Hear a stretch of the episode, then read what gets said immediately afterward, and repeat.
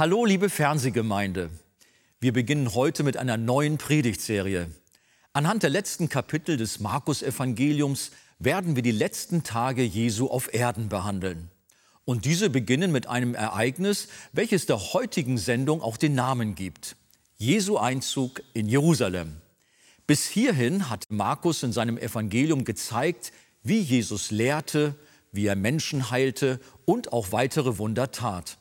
Und das alles, damit wir erkennen, dass Jesus der Christus, der Sohn Gottes ist, wie Markus selbst ihn auch zu Beginn des Buches nennt. Doch inwiefern zeigt sich diese Tatsache auch durch Jesu Einzug in Jerusalem? Welche ersten Aspekte wir anhand der Geschehnisse lernen können und warum Jesus sich in diesem Moment ganz anders verhält, als er es bisher getan hatte, erfahren Sie von Pastor Wolfgang Wegert.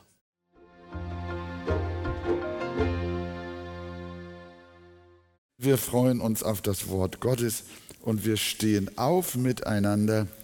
Markus 11, Vers 1 bis 11. Und als sie sich Jerusalem näherten und nach Bethphage und Bethanien an den Ölberg kamen, sandte er zwei seiner Jünger und sprach zu ihnen, geht in das Dorf, das vor euch liegt, und sobald ihr dort hineinkommt, werdet ihr ein Füllen angebunden finden, auf dem noch kein Mensch gesessen hat bindet es los und führt es her.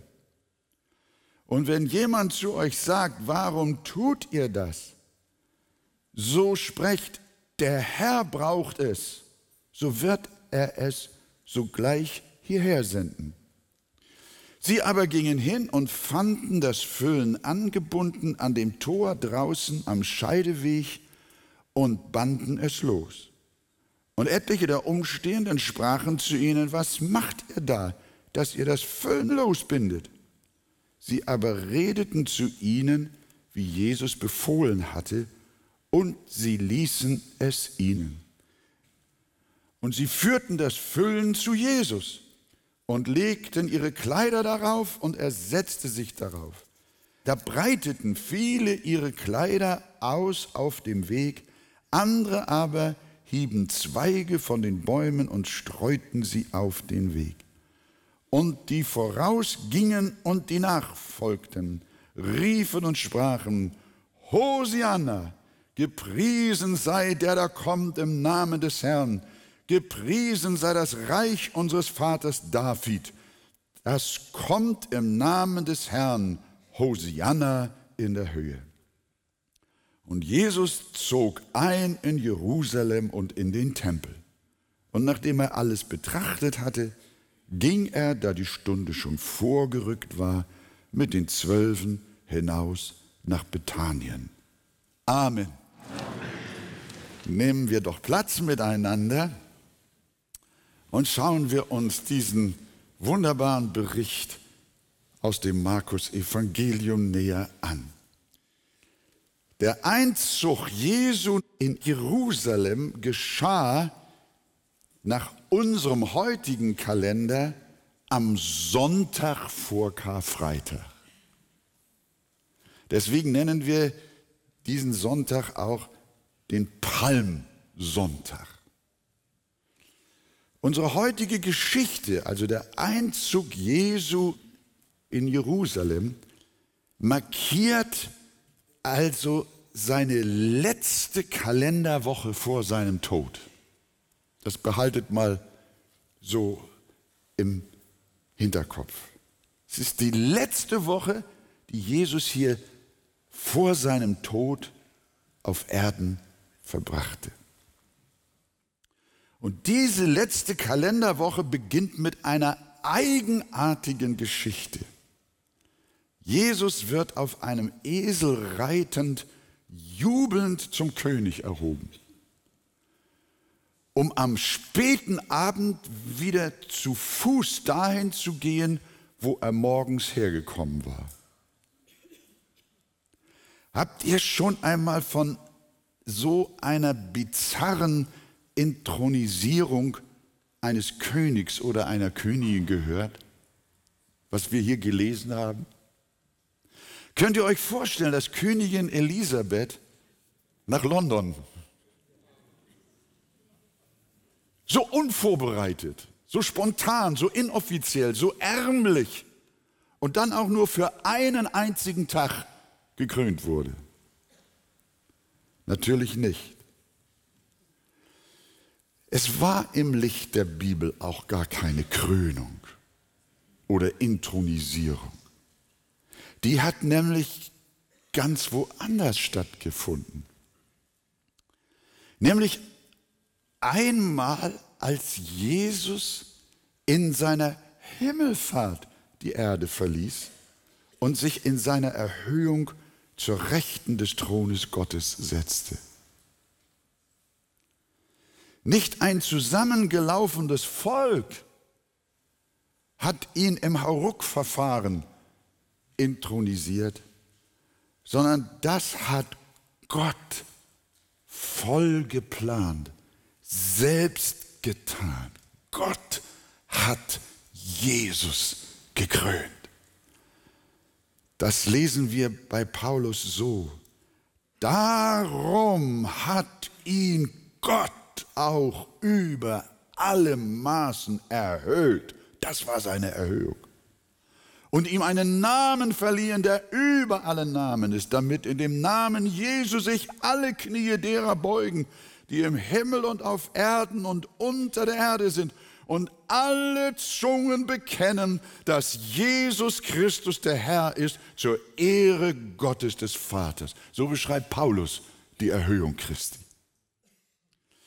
Und wir lesen auch von einer weiteren Krönung Christi, die am Ende aller Tage und am Ende der Zeit stattfinden wird. Davon schreibt uns die Offenbarung 19. So, und ich sah den Himmel geöffnet und siehe, ein Esel, und der darauf saß, heißt, nein, hier ist nicht mehr ein Esel. Und ich sah den Himmel geöffnet und siehe ein weißes Pferd. Und der darauf saß, heißt der Treue und der Wahrhaftige, und in Gerechtigkeit richtet und kämpft er. Seine Augen aber sind wie eine Feuerflamme und auf seinem Haupt sind viele Kronen. Und er trägt einen Namen geschrieben, den niemand kennt als nur er selbst und er ist bekleidet mit einem Gewand, das in Blut getaucht ist. Und sein Name heißt das Wort Gottes. Und die Heere im Himmel folgten ihm nach auf weißen Pferden, was für eine Eskorte. Und sie waren bekleidet mit weißer und reiner Leinwand. Und aus seinem Mund geht ein scharfes Schwert hervor, damit er die Heidenvölker mit ihm schlage und er wird sie mit eisernem Stab weiden und er tritt die Weinkälte des Grimmes und des Zornes Gottes des Allmächtigen und er trägt an seinem Gewand und an seiner Hüfte den Namen geschrieben, König der Könige und Herr aller Herren. Das war die Krönung. Das wird noch die Krönung sein. Nicht hier beim Einzug in Jerusalem. Hier war Jesu wahre Einzug nach Jerusalem, dem himmlischen Jerusalem. Was wir hier in unserer Geschichte im Markus-Evangelium sehen, das ist eher ein Bild von seiner Erniedrigung. So wie seine Mutter Maria auf einem Esel sitzend nach Bethlehem kam und so wie er in Armut geboren war, so ließ er sich auch jetzt nicht ein weißes Pferd bringen und keine Kutsche, sondern einen Esel. Denn die Zeit seiner Verherrlichung von Gott her war noch nicht da. Aber was ist hier passiert? Zum Passafest versucht mal mir ein kleines bisschen zu folgen, euch zu konzentrieren. Das wird uns helfen, das alles viel deutlicher zu verstehen. Zum Passafest strömten die Menschen zu Tausenden und Abertausenden hinauf nach Jerusalem und überfüllten die Stadt. Teilweise wird in Geschichtsberichten von bis zu zwei Millionen Menschen berichtet.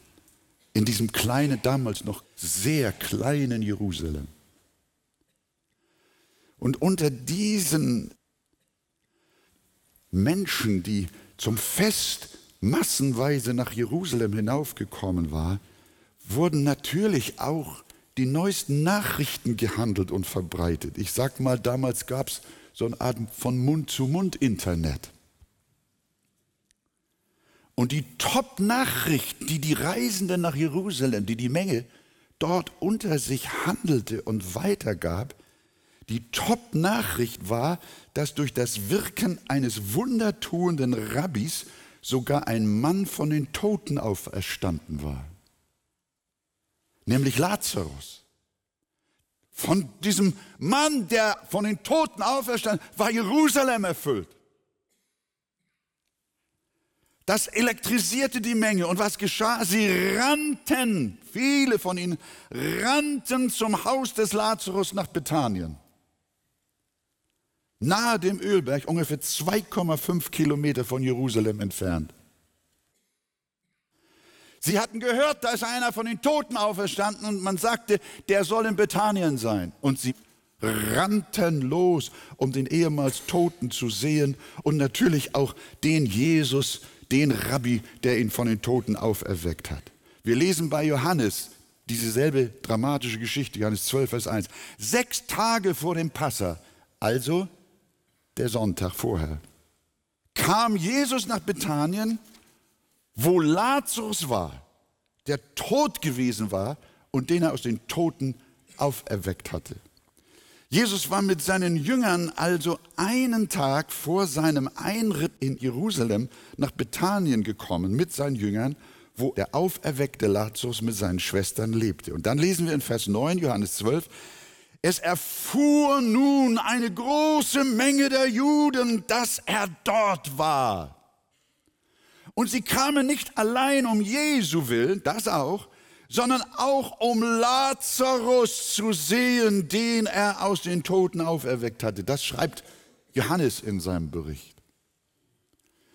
Das ganze Haus wurde also von neugierigen Menschenmengen umgeben. Und genau in dem Augenblick, hört mal, und genau in dem Augenblick lässt Jesus sich von seinen Jüngern das Eselsfüllen holen. Er sieht die Mengen um das Haus, die gaffenden Leute, den Mob. Sie sind wahnsinnig, einen Auferweckten aus den Toten zu sehen. Und Jesus sagt, geht mal da kurz rüber. Ein Stück weiter längs ist das kleine Örtchen Bethphage. Holt mal den Esel. Jesus hatte was vor. Da könnt ihr euch drauf verlassen. Denn das erste Mal, war hier gekommen, dass Jesus die Massen instrumentalisiert hat. Das hat es vorher noch nicht gegeben. Jetzt will er sie nutzen und sie sogar noch weiter in Erregung versetzen. Umgeben von der Volksmenge, die bereits zu ihm und Lazarus rausgekommen war, reitet er in Richtung Jerusalem und dort verbreitete sich dann wiederum die Nachricht, dass Jesus unter einer Masseneskorte im Anmarsch auf Jerusalem ist, sodass ihm auch von dort Menschenmengen entgegenliefen. Es waren welche mit ihm, die von Bethanien mit ihm zogen und es kamen von Jerusalem zusätzlich Mengen dazu. Das beschreibt uns detailliert Matthäus auch in demselben Bericht, 21, Vers 9, und die Volksmenge, die vorausging und die, welche nachfolgten, riefen und sprachen, Hosianna dem Sohn Davids, gepriesen sei der, welcher kommt im Namen des Herrn. Und weiter berichtet Matthäus, und als er in Jerusalem einzog, kam die ganze Stadt in Bewegung und sprach, wer ist dieser? Die Menge aber sagte, das ist Jesus, der Prophet von Nazareth in Galiläa. Was ist hier passiert? Die Menge brachte sich gegenseitig in Wallung und Jesus ließ sich das gefallen. Er ließ sich das nicht nur gefallen, sondern er wollte es so. Er stimulierte die ganze Geschichte mit dem Esel. Er selbst hatte sich das Füllen kommen lassen. Er selbst ist auf das Füllen aufgestiegen und er selbst ist nach Jerusalem geritten und er selbst wollte, dass die Massen ihm huldigen. Sowas hatte er zuvor immer abgelehnt. Er gebot den Menschen und auch seinen Jüngern nicht so viel Tamtam, -Tam, um seine Zeichen und Wunder zu machen. Könnt ihr euch erinnern? Das wurde mehrfach im Markus berichtet. Sie sollten es am besten nicht weitererzählen. Und als sie ihn nach der großen Brotvermehrung, 5000 Menschen wurden durch ein Vermehrungswunder gespeist, als die Menschen ihn anschließend danach hoch erheben wollten, da lesen wir in Johannes 6, Vers 15, da nun Jesus erkannte, dass sie kommen würden, um ihn mit Gewalt zum König zu machen, bestellte er kein Esel und ritt durch die Massen hindurch, sondern damals, als sie ihn bei der Speisung mit Gewalt zum König machen wollten, zog er sich zurück auf den Berg, er allein. So hat er sich immer verhalten. Aber hier genau das Gegenteil. Warum? Warum lässt Jesus die Massen um sich tummeln? Und macht noch ein Schauspiel mit dem Esel, dass sich das immer weiter aufschaukelt und die Bewegung immer mächtiger wurde. Wisst ihr warum? Weil jetzt die Zeit gekommen war, die religiösen Führer in Israel endgültig dahin zu bringen, ihren Hass gegen Jesus offen erkennen zu lassen. Immer schon wollten sie Jesus ergreifen und töten, sind aber wegen des mit ihm sympathisierenden Volkes immer davor zurückgeschreckt. Aber jetzt war die Passawoche. Passa, das war doch der Tag, an dem sich ganz Israel erinnerte, wie durch das Blut jeweils eines Lammes alle jüdischen Familien aus der Knechtschaft Ägypten befreit wurden. Könnt ihr euch erinnern? Weil durch Jesu Blut eine noch größere Erlösung, eine ewige Befreiung geschenkt werden sollte.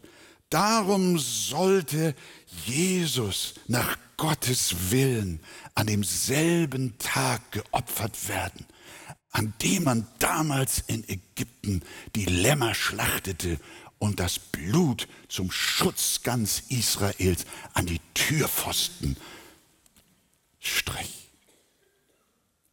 An dem Tag, an dem nach der Vorschrift des Alten Testaments endlos viele Opfertiere auf den Altar des Tempels kamen. Genau an dem Tag sollte nach des Vaters Willen Jesus als das einzige Opfer sterben, das die Sünde von Menschen wirklich wegnimmt.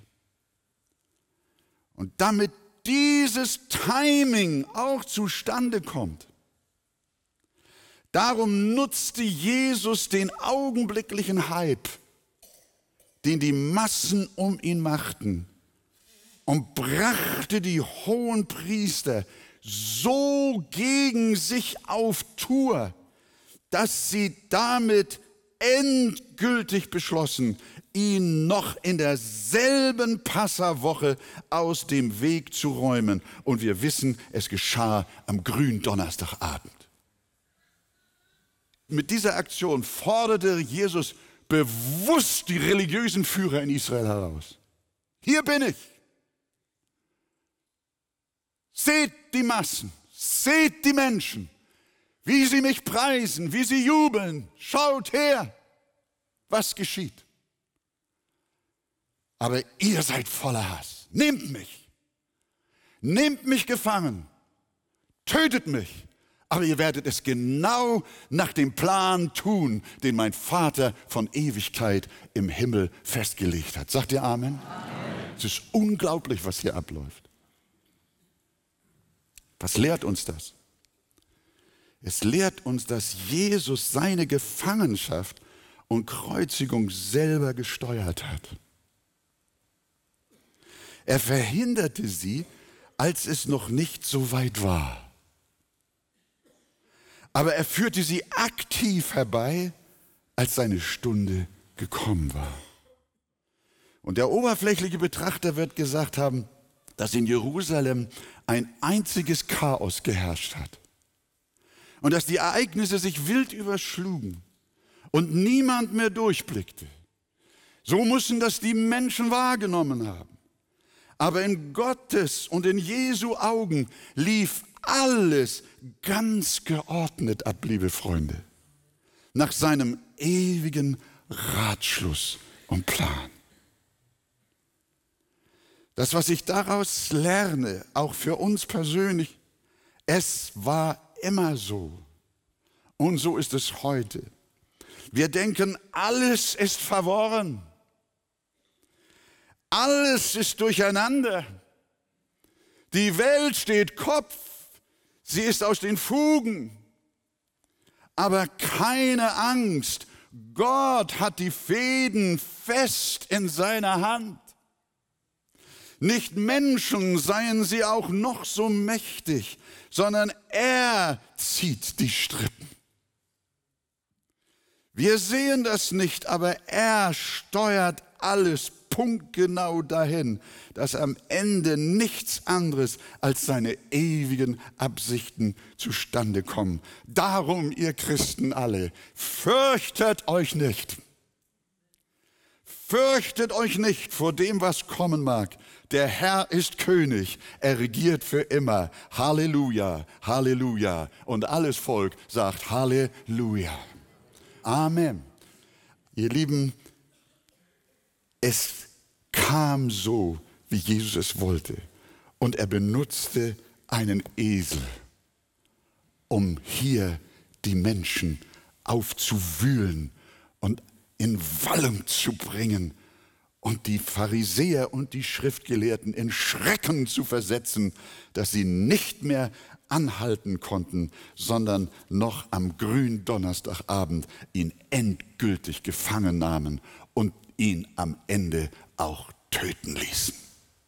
Aber genau so wollte es Gott. Gepriesen sei sein Name.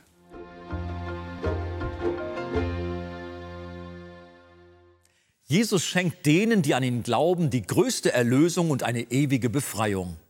Sie möchten weiterführende Informationen zu diesem Thema? Dann empfehle ich Ihnen das Buch Das Evangelium Kennen und Genießen von Pastor Wolfgang Wegert insbesondere das Kapitel Ein barmherziger Gott. Ein Exemplar erhalten Sie auf Wunsch kostenlos. Bestellen Sie auch gerne unser Magazin Die Taube mit weiteren Programmhinweisen zu den Ausstrahlungen der Fernsehkanzel und zusätzlichen Informationen zum Gemeinde- und Missionswerk Arche. Wir freuen uns über jeden Kontakt zu unseren Zuschauern. Sie erreichen uns per Brief, E-Mail oder zu nachfolgenden Zeiten unter der eingeblendeten Telefonnummer. Näheres zur evangelisch reformierten Freikirche Arche finden Sie im Internet. Viele Zuschauer teilen uns ihre Freude über die Fernsehkanzel mit, am Telefon, per Brief oder E-Mail. Sie spenden Geld, damit wir die Sendungen produzieren und ausstrahlen können. Dafür sage ich allen ein ganz herzliches Dankeschön. Über eine Spende auf die eingeblendete Kontoverbindung würden wir uns sehr freuen.